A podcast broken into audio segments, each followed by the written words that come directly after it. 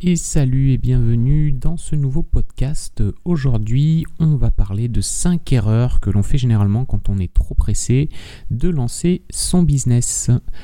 Je suis Benjamin Voris et euh, j'anime le podcast des efficaces dans lequel on voit ensemble bah, comment tracer la route de ton emploi de salarié vers la création d'une entreprise et une activité d'entrepreneur. Tu peux me rejoindre sur le groupe euh, Facebook privé Les Efficaces avec un Z et euh, sur mon site, sur mon blog gérersontemps.com. Je te mettrai tous les liens en dessous de ce podcast. Alors, euh, si tu ne me connais pas, je vais me présenter rapidement. Je suis donc Benjamin. Je, je suis toujours salarié jusqu'à la fin de l'année 2018. C'est-à-dire qu'à partir de 2019, je passerai à 100% sur mon activité d'indépendant. Et euh, bah, j'adore, j'adore échanger, j'adore partager autour des méthodes de productivité, d'efficacité qui permettent justement de se dégager du temps pour pouvoir lancer un projet d'entrepreneuriat. Et cela, bah, même quand on a un, quotidien qui est déjà bien chargé, euh, une famille, euh, des enfants, un boulot à côté, bref, quand on n'a pas forcément beaucoup de temps à disponibilité. Voilà, moi je, partage mes méthodes pour, euh, pour pouvoir justement se libérer du temps et le rentabiliser de la meilleure manière qu'il soit. Alors aujourd'hui, on va parler justement de ces 5 erreurs. 5 euh, erreurs que, moi, il y en a certaines que j'ai faites, c'est pour ça que je voulais te les partager aussi. Et euh, certaines qu'on voit beaucoup. Euh, alors si tu, si tu suis un peu des choses sur Internet sur justement comment créer ton entreprise ou comment se lancer, il y, a un discours que moi j'adhère, enfin sur lequel je n'adhère pas du tout, qui a même plutôt tendance à m'énerver. C'est quand on voit des gens qui te disent, voilà, il faut, il faut lâcher tout ce que tu as, il faut te mettre à fond dans ton dans la création de ton entreprise, à fond dans, ton, euh, dans le développement de ton business euh, pour mettre toutes les chances de ton côté de réussite. Euh, ça, peut-être que ça marche dans certains cas, mais je dirais surtout que ça va dépendre de ton contexte. Si, voilà, si comme moi, tu as, un enfant, tu une famille, tu potentiellement des crédits, quitter son boulot sans filet de sécurité, je pense que c'est une belle connerie parce que bah, si, si ton entreprise se plante, tu vas te retrouver rapidement en galère et avec potentiellement beaucoup beaucoup de stress à gérer. Je pense qu'il y a une, erreur, enfin c'est une erreur qui, peut être faite, c'est vraiment la, première et peut-être celle qui a le plus, euh, le plus d'impact sur ton avenir. En tout cas, moi je pense qu'il vaut mieux privilégier une approche un peu plus sécurisée, c'est-à-dire euh, bah, commencer à générer des premiers revenus avec ton entreprise, la démarrer en parallèle de ton boulot pour voir un petit peu s'il y a du potentiel derrière, parce que si tu lâches ton job et que derrière tu fais pas un euro, ça va être rapidement compliqué. Tu peux aussi, même, c'est peut-être même une des meilleures situations, c'est voir comment réussir à toucher le chômage pour pouvoir euh, avoir un minimum, on va dire, de revenus pour vivre et consacrer un maximum de temps à ton business. Donc ça, ça peut être une très très bonne solution quand tu te lances pour bah, éviter de te retrouver euh, trop rapidement dans le rouge ou à devoir piocher dans toutes tes économies ou voire même à te mettre vraiment à risque sur ton activité et peut-être sur ta vie privée. Donc voilà, quitter, ton taf sans filer, je pense que ça c'est, enfin pour moi c'est une, c'est pas la meilleure stratégie, c'est même je pense une connerie en fonction évidemment toujours de, ton contexte, mais, euh, mais voilà, ça c'est la première erreur que je voulais partager avec toi.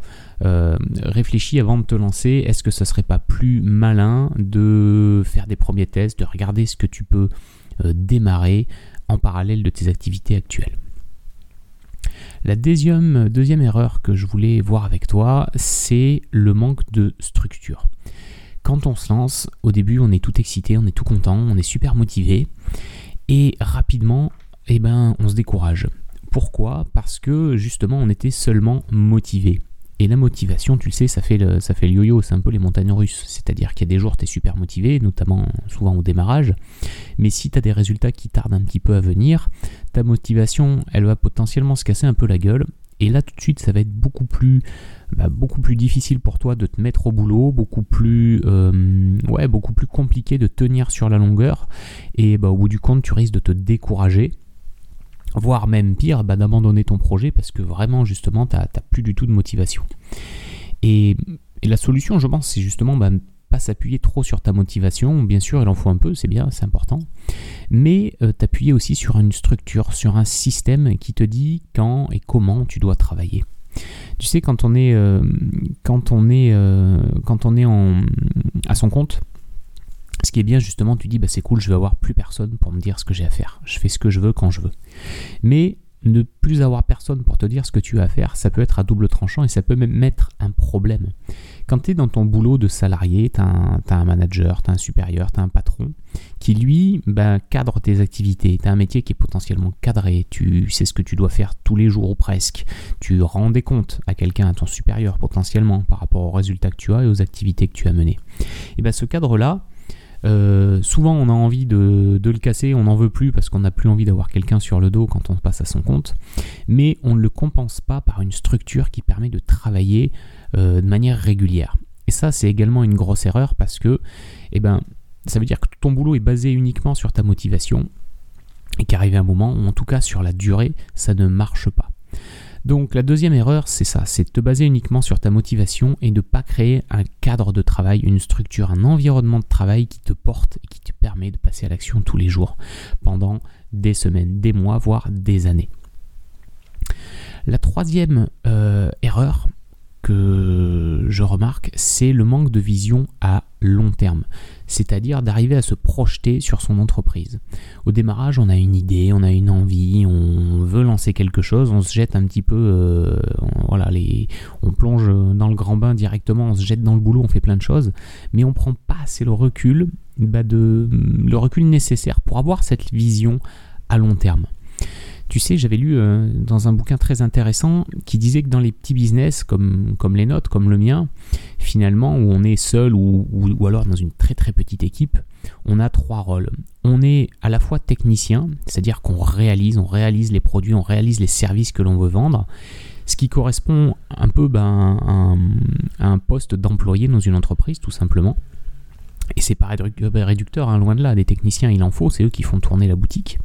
Mais quand on est à son compte, on est aussi manager, c'est-à-dire qu'on est là, c'est en rapport aussi avec la, deuxième erreur dont je te parlais avant, le manager il est un peu là pour cadrer tout ça, pour cadrer les actions, pour savoir qui fait quoi et quand.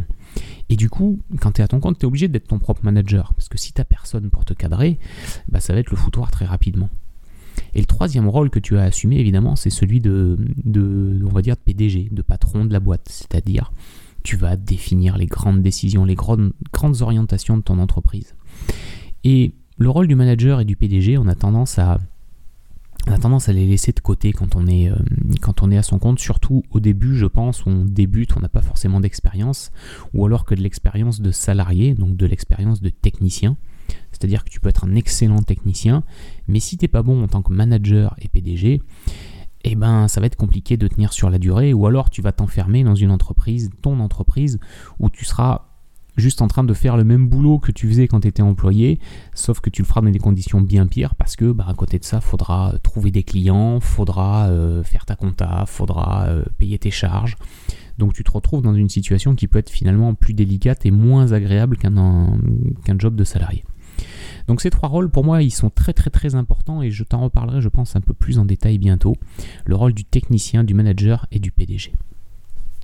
Ce qui m'amène du coup à, la quatrième erreur, qui est de ne pas te former.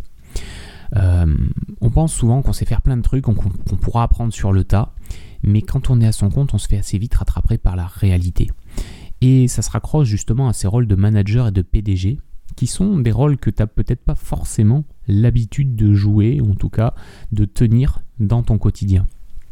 Et bah, si tu ne te formes pas à ce que c'est d'être un PDG, à ce que c'est d'être un manager, bah, ça va être là aussi très compliqué de faire tenir ta boutique parce que tu dois jouer ces rôles, tu dois en tant que PDG décider de ce que va faire ton entreprise, du message qu'elle veut passer, de la manière dont elle veut le faire passer, des décisions que tu veux prendre sur du long terme. Tu vois que tout ça est, tout ça est vraiment très très lié. Et finalement, bah, prendre le temps de te former sur ces aspects-là, c'est aussi te donner toutes les chances de réussite pour la suite. Il y a un état d'esprit, des compétences à avoir pour justement être en mesure d'assumer correctement ces deux rôles. En général, quand on se lance en tant qu'indépendant, on est vraiment très bon. sur le côté technicien, c'est parce, qu'on parce que tu as peut-être une expertise déjà très poussée dans un domaine, mais ces deux autres rôles, manager et PDG, ils font souvent défaut. Et le problème, c'est que si tu n'en as pas conscience, tu vas avoir beaucoup de mal à identifier la source de tes difficultés quand euh, bah voilà, tu vas te retrouver à bosser 12 ou 15 heures par jour pour faire tourner ta boutique. Donc, prendre le temps de se former et de comprendre que en tant qu'entrepreneur, en tant que chef d'entreprise, tu as des rôles supplémentaires à assumer, c'est également un point très important et c'est une erreur que beaucoup font que moi j'ai beaucoup fait également au début. Je me suis vraiment jeté dans le boulot, euh, écrire des articles de blog, euh, faire plein de choses très très techniques sur le plan euh, de la réalisation, mais qui finalement ne faisaient pas avancer la manière dont je voulais bosser et surtout les grandes orientations que je voulais donner à mon activité.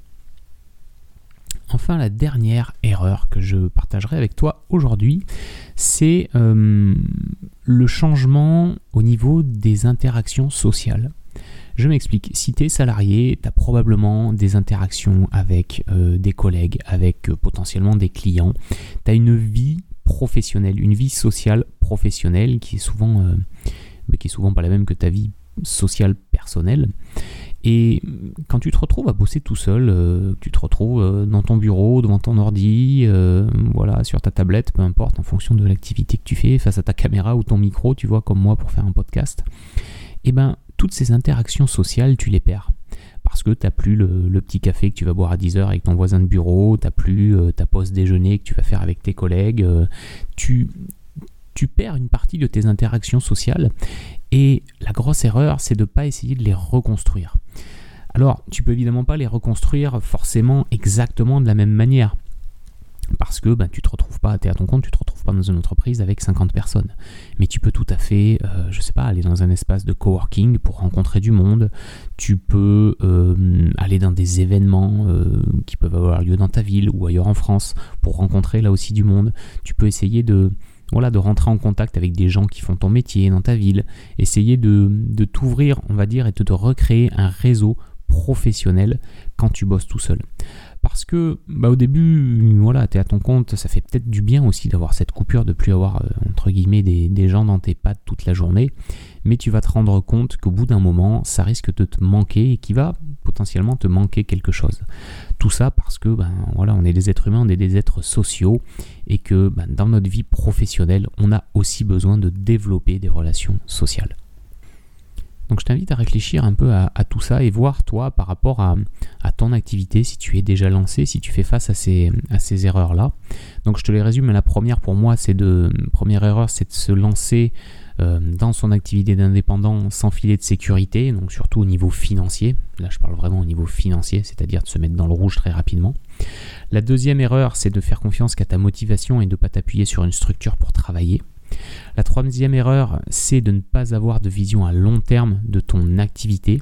Je te rappelle les trois rôles que tu as en tant qu'indépendant. Tu es un technicien, un manager et un PDG. La quatrième erreur, c'est de ne pas te former sur les domaines de compétences qui te font défaut mais qui te sont indispensables. Et enfin, la cinquième erreur, c'est de ne pas te, recréer un environnement social professionnel.